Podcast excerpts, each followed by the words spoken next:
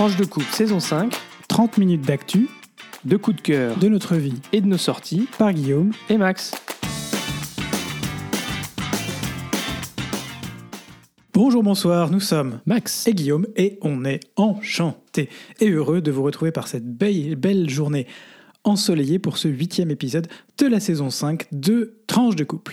Épisode que nous avons choisi d'intituler en toute simplicité, non pas en toute simplicité, mais la théorie et la pratique. Merci Guillaume et euh, merci à toutes et à tous pour votre écoute. On est vraiment super heureux de voir que vous continuez à être nombreux à nous écouter. Et euh, effectivement, avec ce beau soleil, on est ravis euh, pour une fois d'enregistrer un peu avant les, les- les soirées tardives dont on avait eu l'habitude ces dernières euh, ces Ah là là, c'est une bonne nouvelle si on recommence à pouvoir enregistrer le dimanche après-midi, mais quel bonheur Exactement. T'es même presque prêt à enregistrer hier après-midi, mais presque. bon voilà, comme d'habitude, Trop d'ambition, pas trop d'ambition dans ce podcast. à partager cet épisode pour nous aider à rester visible et à nous encourager à vous continuer à vous proposer ce podcast régulièrement. Merci Max. Alors, euh, dans la théorie euh, et dans la pratique, on passe d'abord à la théorie du texte qui vient d'être adopté par l'Union européenne pour passer à une pratique de l'IA un peu plus euh, réglementée au sein de l'Union.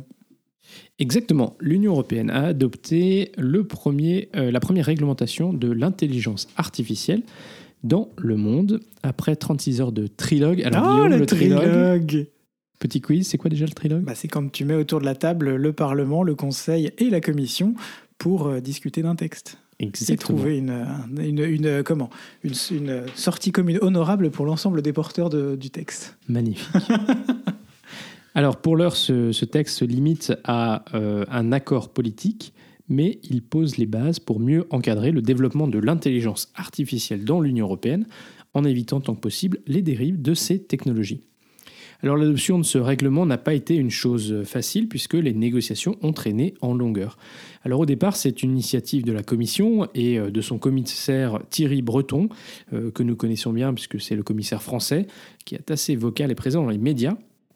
Mais le processus de négociation avait été percuté par l'apparition de ChatGPT, on vous en avait déjà parlé, ce système, euh, comme d'autres, qui sont capables de créer des sons et des images, et qui finalement a révélé que l'intelligence artificielle, au travers de ces différents outils, pouvait être extrêmement puissant, mais aussi euh, appeler l'attention sur certaines dérives de ces euh, technologies dites génératives. Alors certains États membres, eux, étaient quand même assez réservés parce qu'ils craignaient qu'une régul- régulation excessive tue la progression de champions nationaux euh, et européens naissants, comme Aleph Alpha en Allemagne ou Mistral AI en France. Alors le texte euh, reprend les principes des réglementations existantes en matière de sécurité des produits qui imposent des contrôles reposant, reposant d'abord sur les entreprises. Le cœur du projet se veut une liste de règles au seul système jugé à haut risque dans des domaines sensibles comme l'éducation, le maintien de l'ordre, etc. Mais en fait, les interdictions sont rares et sont relatives aux applications contraires aux valeurs européennes comme les systèmes de surveillance de masse utilisés en Chine ou l'identification biométrique à distance des personnes dans les lieux publics. Comme je le disais euh, un petit peu plus tôt, alors que Thierry Breton s'est naturellement félicité de cette adoption, les critiques n'ont pas tardé à fuser, en particulier venant du secteur de la tech. La crainte est que cette législation annihile l'innovation et les startups de l'intelligence artificielle. La législation européenne pourra infliger des amendes jusqu'à 7% du chiffre d'affaires avec un plancher de 35 millions d'euros pour les infractions, infractions les plus graves. Alors, le AI Act euh, détaille euh, une liste d'applications qui sont interdites parce qu'elles présentent un risque dit inacceptable, tels que les techniques de manipulation, les systèmes d'exploitation des failles de sécurité et les algorithmes de notation sociale. Les députés ont ajouté aux applications interdites les bases de données utilisant ce qu'on appelle le scrapping, donc euh, la récolte depuis Internet en masse d'images faciales. Euh, et les eurodéputés ont aussi obtenu l'interdiction de la reconnaissance des émotions sur le lieu de travail et dans les établissements d'enseignement, avec une réserve pour des raisons de sécurité, visant à reconnaître si par exemple un conducteur s'endort.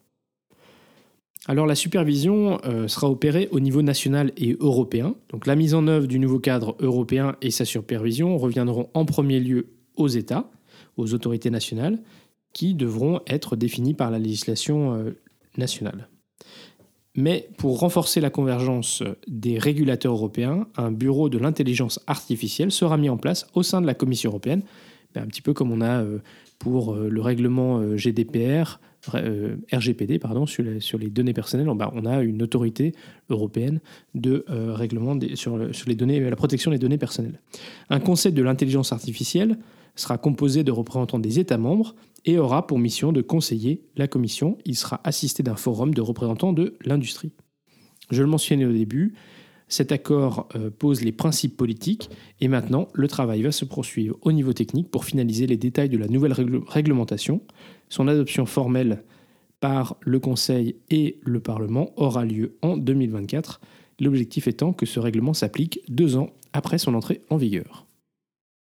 Merci Max. Une fois, c'était fort intéressant. Il faudra voir si, si on, comment est-ce qu'on passe de la théorie à la pratique euh, entre ces nombreux conseils et forums qui sont créés pour suivre euh, un sujet qui va, ma foi, être assez sensible. Il l'est déjà aujourd'hui, on vous en a déjà parlé. Euh, qu'est-ce qu'on fait avec l'intelligence artificielle et comment on s'assure que ce soit un outil pour le bien de l'humanité? Mais assez euh, incontournable aussi, et, oui, c'est ça, dans tous les cas. On va euh, difficilement pouvoir faire sans. On ne peut pas l'interdire. Donc, quand on ne peut pas l'interdire, il faut encadrer. Exactement. Merci, Max. Alors, Guillaume, c'est toi qui nous parles d'un autre sujet qui est plutôt pratique ou Alors on est plutôt, dans la pratique euh, puisque je vais vous parler de la COP, même si on aimerait que ce soit plus pratique que ça ne l'est à l'issue de cette COP. Euh, la COP 28 à Dubaï, COP verte ou, comme le relèvent certaines, certaines mauvaises langues, diront, diront nous, le club des organisations pétrolières. Réunion au sommet, en tout cas dans la cité plus, dans une cité plus réputée pour accueillir tout ce que le monde compte d'influenceurs en raison de sa vision très libérale des impôts, que d'être un berceau du militantisme écologique. Alors qu'est-ce qu'une COP pour rappel, puisqu'on en a déjà parlé? C'est une conférence des parties à la Convention cadre des Nations Unies sur les changements climatiques. En gros, tous les pays mm, qui adhèrent euh, à cette convention cadre se rassemblent une fois par an dans un pays pour euh, avancer sur la feuille de route qui a été fixée, faire l'état des lieux des connaissances et surtout poursuivre justement, euh, voilà, mettre en place, en œuvre les objectifs. Donc on est vraiment dans, en principe, euh, en théorie, nous sommes dans du pratique. Euh, c'est donc au cœur d'un émirat qui a bâti sa fortune sur le pétrole qu'a été accueillie cette COP28, présidée par Sultan Al-Jaber, également président de l'entreprise nationale de pétrole émirati. Autant dire que euh, les points d'interrogation étaient nombreux avant son ouverture et pendant les négociations sur la possibilité réelle d'un échec ou pire, un accord régressif. Peu probable, mais pas complètement à exclure. D'ailleurs, les premiers signaux et le premier texte adopté laissent penser qu'on est dans la mouise. Lundi, en fin de journée, le, texte finalement publié semble guidé par des intérêts des producteurs d'hydrocarbures. Au milieu d'un document sans consistance, les États sont simplement invités à réduire leur consommation et leur production de fossiles, d'énergie fossile, et ce, euh, on était 24 heures avant la clôture de la COP. Autant dire qu'il restait plus beaucoup de temps. Mais celles et ceux qui connaissent un peu le fonctionnement de ce genre de réunion, COP ou autres, euh, sauront que euh, derrière ces allers-retours, de ces nombreux textes, ces nuits en partie mises en scène de négociations, euh, il y a aussi souvent des rebondissements spectaculaires à la clé. Seule la réduction du charbon, en effet, avait été actée à la COP26, donc il y a deux ans, à Glasgow. Jamais le pétrole ni le gaz n'avaient été désignés nominativement pendant une COP comme devant être un facteur pour réduire nos émissions de gaz à effet de serre.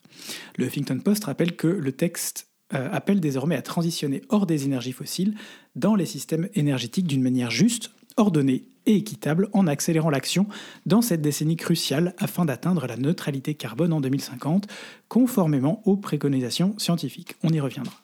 Mais en choisissant le terme anglais de transitioning away, euh, transitionner en dehors de, s'éloigner, abandonner selon euh, les traductions possibles en français, le texte ne parle plus de phase out, soit une sortie du pétrole, du gaz et du charbon. Un terme devenu depuis des mois la bannière derrière laquelle se rangeaient plus d'une centaine de pays et des milliers d'ONG. L'appel à accélérer l'action et à utiliser ce terme était notamment porté par l'Union européenne. Cependant, Libération rappelle également que l'utilisation du terme transition n'a jusqu'à aujourd'hui pas été porteur d'impact significatif dans les domaines où il a été utilisé, à commencer par la transition écologique, qui pour l'instant est plutôt euh, un brouillon qu'une transition. Le texte euh, adopté appelle par ailleurs euh, à tripler les capacités d'énergie renouvelable et à doubler le rythme d'amélioration de l'efficacité énergétique d'ici 2030, accélérer les technologies zéro carbone et bas carbone, dont le nucléaire, et là, c'est très important parce que pour la première fois, un groupe de pays a fait valoir euh, sa volonté de poursuivre euh, le développement de l'énergie nucléaire, notamment la France, les États-Unis et bien d'autres. Euh, l'hydrogène bas carbone et le balbutiant captage et stockage de carbone. Ça, c'était une, petite, une petite, sans doute une petite carotte qui a été donnée aux pays qui aujourd'hui pompent des hydrocarbures pour leur permettre d'accepter tout ou partie du reste du texte. L'ancienne présidente du GIEC euh, rappelle cependant que bout à bout, et sous réserve qu'elle soit appliquée correctement, qu'on passe d'une théorie à une pratique réelle, toutes les mesures mèneraient à une baisse de seulement 5% des gaz à effet de serre d'ici 2030, alors qu'il faudrait, alors qu'il faudrait pour limiter le réchauffement à 2 degrés au minimum 43% on est loin du compte. D'autres États, notamment les États insulaires, ont émis de sérieuses réserves quant à la portée du texte et surtout la capacité des États à trouver des solutions pour notamment les réfugiés climatiques qui seront de plus en plus nombreux, et notamment issus de ces États insulaires du Pacifique. Mais pas seulement. Ces 39 États ont d'ailleurs été de façon peu glorieuse exclus de l'adoption du texte final puisqu'ils refusaient de le valider après que le président de la COP ait ouvert la réunion finale sans les attendre. Bah oui, un peu mesquin, dites-moi. Le Figaro confirme qu'il y a donc une réelle déception dans la portée de ce texte pour l'adaptation au changement inéluctable qui nous attend. Mis à part demander aux pays développés davantage d'argent, peu de réelles avancées ou de propositions concrètes. Beaucoup de bruit pour rien, beaucoup de théories, peu de pratiques, en tout cas un texte aux ambitions limitées qui ne permettra pas en l'état actuel de contenir et encore moins de régler le problème du changement climatique à court et moyen terme. Merci Guillaume. Et du coup, on ne sait pas vraiment si on doit se réjouir ou pas tant que ça. Ben, globalement, quand on lit la presse et les retours, c'est un texte en demi-teinte. On peut se réjouir que l'on commence à parler des énergies du pétrole comme euh, d'un problème, mais derrière ça, euh, on peut, on peut, peut que regretter du, du manque d'ambition finale euh, de ce texte. après, c'est souvent le cas. le pétrole, hein. c'est les énergies fossiles, donc c'est aussi le charbon, c'est aussi tout à fait. Le, le gaz. L'ensemble des énergies euh, fossiles. C'est un, un premier pas le fait que ça, au bout de, il a fallu 28 ans, 28 COP, pour arriver à mentionner les énergies fossiles comme étant un levier de lutte contre le changement climatique. Et quand même une autre, euh, un autre aspect important de cette euh, réunion de la COP 28, bah, c'est la création d'un fonds pertes et dommages, dont l'objectif est finalement de d'accompagner les pays qui auront euh, des pertes et préjudices Liés du fait euh, du changement climatique. Et ça, c'est quand même euh, pas rien, puisque finalement, on a Dès, cette décision a été prise dès le premier jour de la conférence. À ce jour, les États sont engagés à hauteur de 700 millions de dollars, ce qui est un volume important mais ridicule au, regard des sommes qui seront nécessaires. Mais c'est un premier pas qui peut être salué également. Alors on voulait aussi euh, revenir brièvement euh, sur euh, deux développements importants dans cette petite rubrique d'actu. la première, c'est il y avait un Conseil européen très important qui s'est tenu en fin de semaine où a été prise un petit peu à la surprise générale la décision d'ouvrir le processus d'adhésion avec l'Ukraine et la Moldavie. c'est une donc les États membres ont suivi euh, la recommandation de la Commission européenne. Mais vous le savez, cette décision qui devait être prise par les chefs d'État et de gouvernement de l'Union européenne, on s'attendait à un blocage complet de la part de Viktor Orban. Il se trouve que Viktor Orban a, semble-t-il, accepté euh, de faire un compromis en sortant de la salle au moment où la décision été prise, ce qui fait que la décision a été prise à l'unanimité sans blocage. Jamais le aux toilettes. Euh, voilà. Et donc, euh, visiblement, il, avait accepté cette euh, proposition qui est venue du chancelier Scholz, allemand. par contre, il n'a pas marqué son accord à la proposition de voter un fonds de 50 millions d'euros pour soutenir l'Ukraine dans les cinq prochaines années sur la base du budget européen. Et dernier point, eh bien, Madame Vestager n'a pas été élue à la tête de la BEI. Point, point, point, point, point, point, point, point. Voilà, c'est l'espagnol qui a été privilégié euh, grâce à une alliance euh, espagnole. espagnole euh, et allemande. Euh, et donc, euh, eh bien, la vice-présidente de la Commission européenne va enfin, a repris ses fonctions. Faut dire, où vous en avez, je sais plus si vous en avez parlé, mais qu'elle n'était plus en odeur de sainteté, y compris auprès de pays pour De sa majorité politique. de sa propre majorité politique chez Renew, après avoir nommé une américaine à un poste extrêmement sensible euh, au sein de la commission. Que, finalement, le- elle n'a pas pris l'américaine en question, n'a pas pris le poste, mais ça avait été assez mal vécu, notamment par la France. Voilà, voilà. Donc ça, c'était pour les brèves. Et on passe maintenant à la rubrique Belgitude, Guillaume. Bah oui, aujourd'hui une rubrique Belgitude, alors on parle un peu de tout, eh ben, pour changer on va vous parler d'Europe et euh, de la Belgique qui va prendre la présidence tournante du Conseil européen pour six mois à partir du 1er janvier jusqu'au 30 juin. Elle construit sa présidence avec les deux autres pays qui l'entourent, l'Espagne qui est actuellement présidente jusqu'au 31 décembre et la Hongrie. Oups, présidente à partir de juillet 24. Pas simple, autant dire, quand on a trois pays aussi différents, enfin surtout deux pays d'un côté et un de l'autre euh, aussi différents les uns des autres, de trouver des compromis, mais le temps imparti au trio, un an et demi, oblige les États participants à y parvenir. Alors quel est l'impact réel d'un pays qui prend la présidence tournante du Conseil européen? Eh bien, euh, il y a deux choses. Il y a d'abord ce que le, les pays- le trio de pays a décidé ensemble, les points qu'ils veulent aborder. L'Espagne a déjà fait adopter un certain nombre de points euh, sur lesquels ces trois pays veulent donc travailler. Il, il y a notamment la, compétitiv- la compétitivité mondiale de l'Union européenne, euh, la double transition euh, énergétique et sociale euh, de l'Union européenne soit équitable, et puis renforcer les partenariats internationaux, notamment en matière de, déplacement des biens et des personnes. On sent ici que la Hongrie a sans doute beaucoup insisté sur la question des personnes. La Belgique hérite par ailleurs d'une présidente tournante coupée en deux, euh, et donc son propre agenda, puisqu'elle a aussi son propre agenda, ça c'est le deuxième pilier d'une présidence tournante, euh, risque d'être un peu réduit, puisque le 25 avril, le Parlement européen ferme ses portes pour la législature en attendant les élections européennes qui auront lieu le 9 juin. Et que par ailleurs, elle a ses propres lég- euh, élections législatives. Et que par ailleurs, le même jour, la Belgique euh, aura ses propres élections nationales. Délai de procédure oblige donc, il faut arracher les derniers accords politiques avant février afin qu'ils soient adoptés à temps. Autant dire qu'en quelques semaines, ça risque de pas être simple. Il faut bloquer, boucler un maximum de dossiers, au premier rang desquels le pacte sur l'Asie et la migration donc, et se méfier des vagues populistes et extrémistes qui se profilent et pourraient, si c'est le cas, durablement impacter le fonctionnement de l'Union. Les six ambitions de la Belgique euh, sont défendre l'état de droit, la démocratie et l'unité, coucou Victor, renforcer notre compétitivité, poursuivre une transition écologique juste, protéger les individus et les frontières et promouvoir l'Europe mondiale. Après tout, la Belgique n'est-elle pas reconnue comme étant championne toute catégorie des compromis impossibles ou surréalistes? Cela dit, la présidence ne durant, ne durant que 180 la- le trio de présidence en réalité ne durant que 180 jours. Il faudra sans doute mettre le turbo puisque la dernière fois c'est plus de 700 jours qu'il a fallu pour trouver le gouvernement belge. Et bam De la théorie à la pratique. Exactement. Bon, bah écoute, merci Guillaume pour, euh, euh, pour ça. Et euh, on passe tout de suite à notre rubrique Vie de couple. Alors, premier sujet, Guillaume, euh, on est en plein, euh, comme tout le monde j'imagine, la finalisation de nos listes, et, et plus que nos listes, euh, des cadeaux qu'on veut offrir pour Noël. Pas de cadeau. Je suis le cadeau de Noël quand je vais voir les gens. Non, c'est pas ça Non, mais c'est une vraie question qu'on se pose un peu tous les gens. On a, c'est, très difficile en fait cette question des des cadeaux. C'est pas qu'on n'a pas envie d'en faire, d'ailleurs on en fait.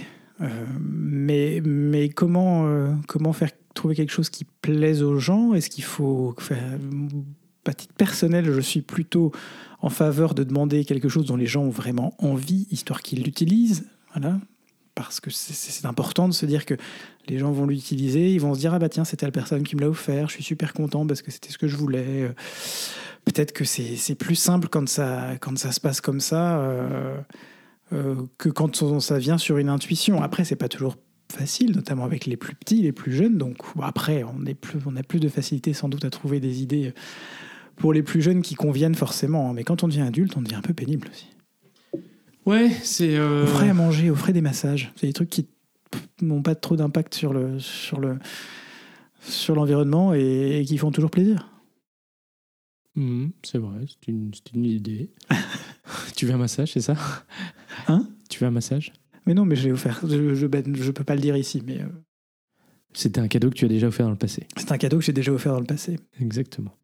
Ouais, donc c'est vrai que c'est pas toujours, euh, c'est pas toujours simple de trouver qu'est-ce qui fera plaisir.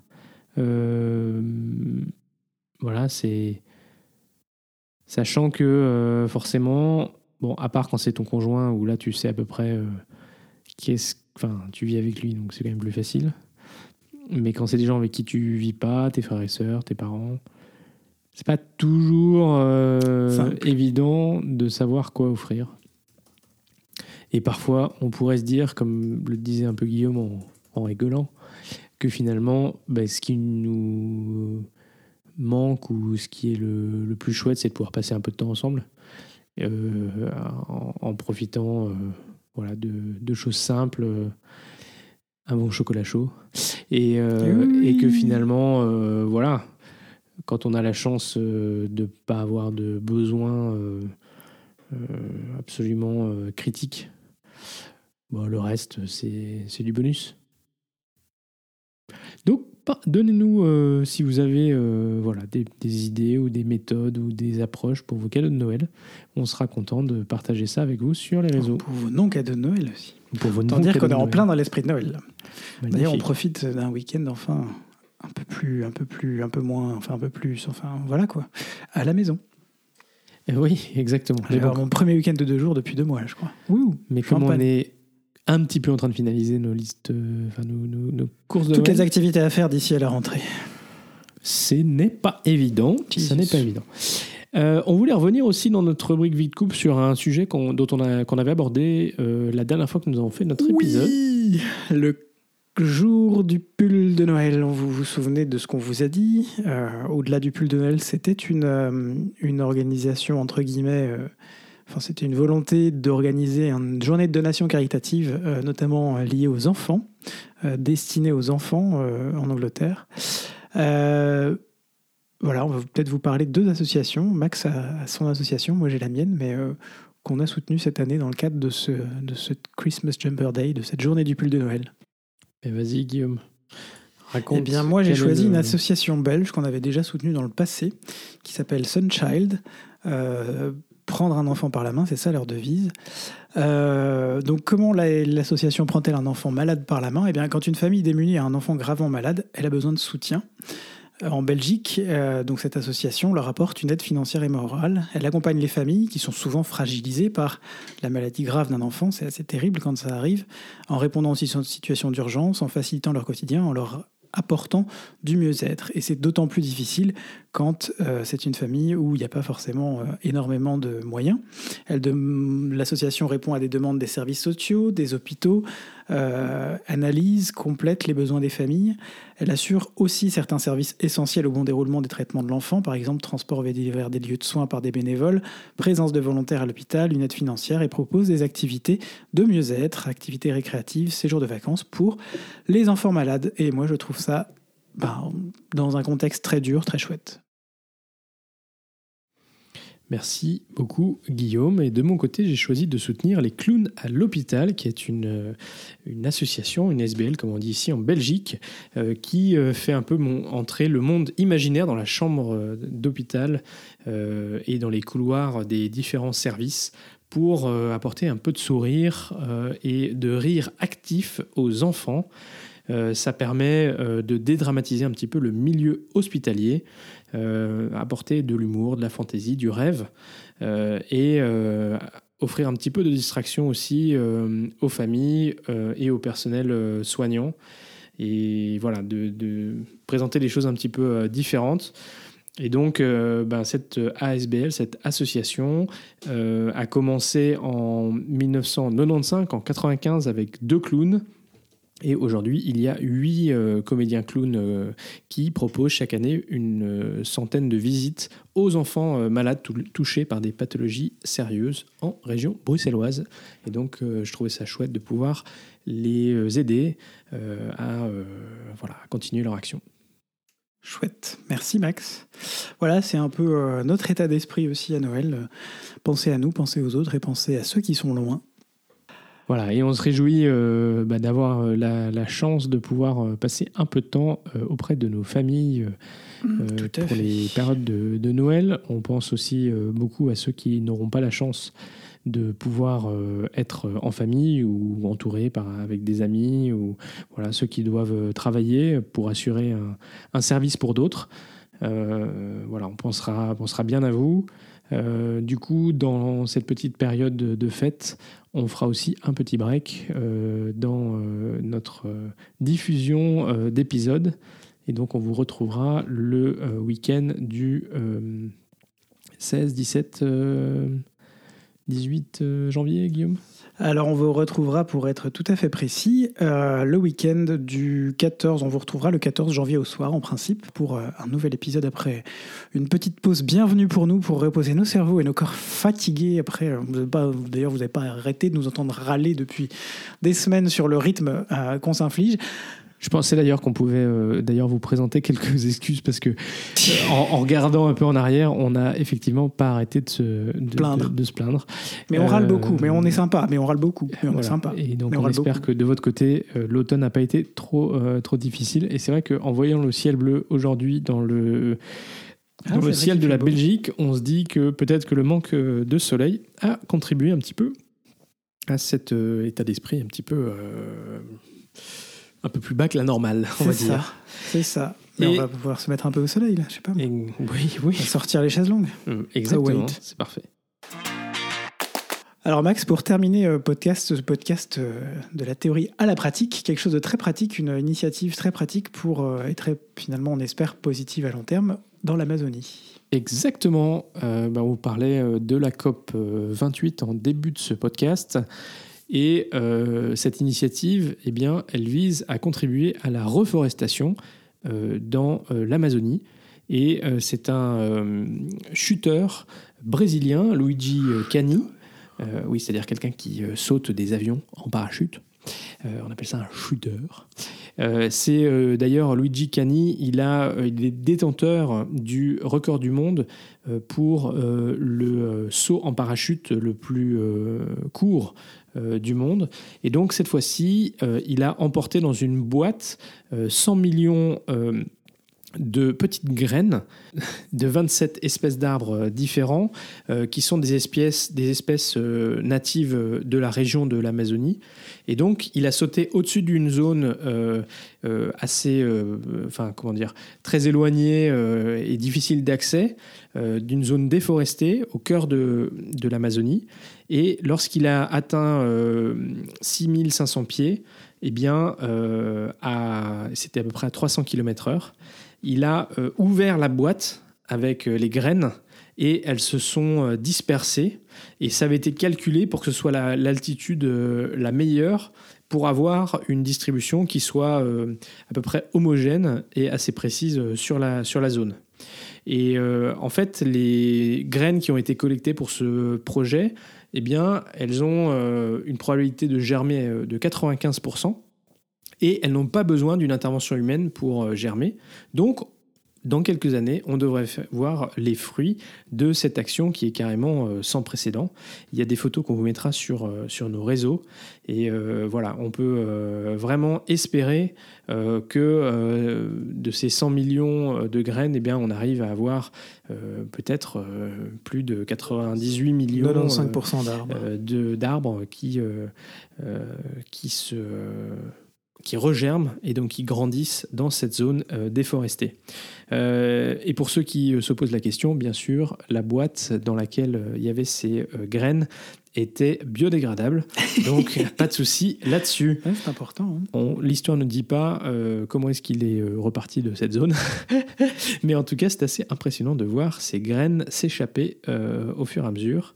Et euh, voilà, une belle, une belle action en tout cas. Et il faut espérer que la déforestation ne continuera pas dans cette euh, zone cruciale de, de- de la Terre. Voilà.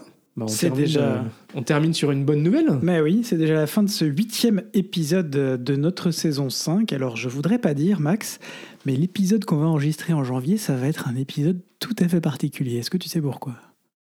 Ça sera notre 5 millième euh, plus? Parce que cet épisode-là qu'on va vous mettre en ligne ce soir, c'est notre 99e Ah, c'est ça. épisode. Oui, pas c'est 5 millième, 5, 000 écoutes, mais euh, 99 épisodes. Et donc en janvier, on fêtera le centième épisode de Tranche de couple avec vous. Alors on essaiera de faire un épisode déjà. un peu festif. On espère que la- on espérera que l'actualité nous y aide un peu. Mais, euh, mais voilà, ce sera, euh, ce sera une, le moment pour nous, euh, peut-être pas de faire le bilan, on fera le bilan en fin de, en fin de saison, mais en tout cas de fêter euh, ce centième euh, épisode avec toutes celles et tous ceux qui nous écoutent. Merci à vous si vous êtes arrivés jusqu'au bout. N'hésitez pas à aller réécouter également nos épisodes précédents qui sont tout aussi euh, bons et qualitatifs, même si on râle beaucoup, on vous l'a dit, mais, mais, mais, mais c'est aussi parce que parce qu'on a beaucoup de, beaucoup de choses à dire et qu'on fait beaucoup de choses. Euh, Et on reviendra sur euh, les, les déboires de Donald Trump naturellement Ah là là dans là la deuxième partie de cette saison parce Oh qu'il y a beaucoup de choses qui se passent. On n'est pas revenu.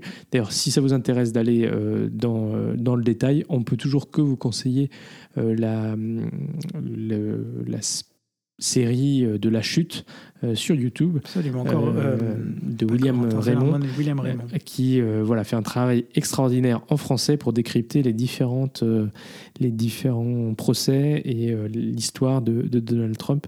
C'est tout à fait passionnant.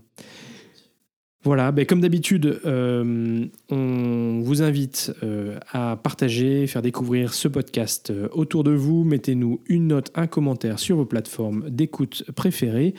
Et on vous retrouve donc bah, d'ici Un mois. Avec beaucoup de plaisir au mois de janvier pour notre centième épisode. D'ici là, eh bien, portez-vous bien, gros bisous et à très vite pour de nouvelles tranches D'aventure d'aventure.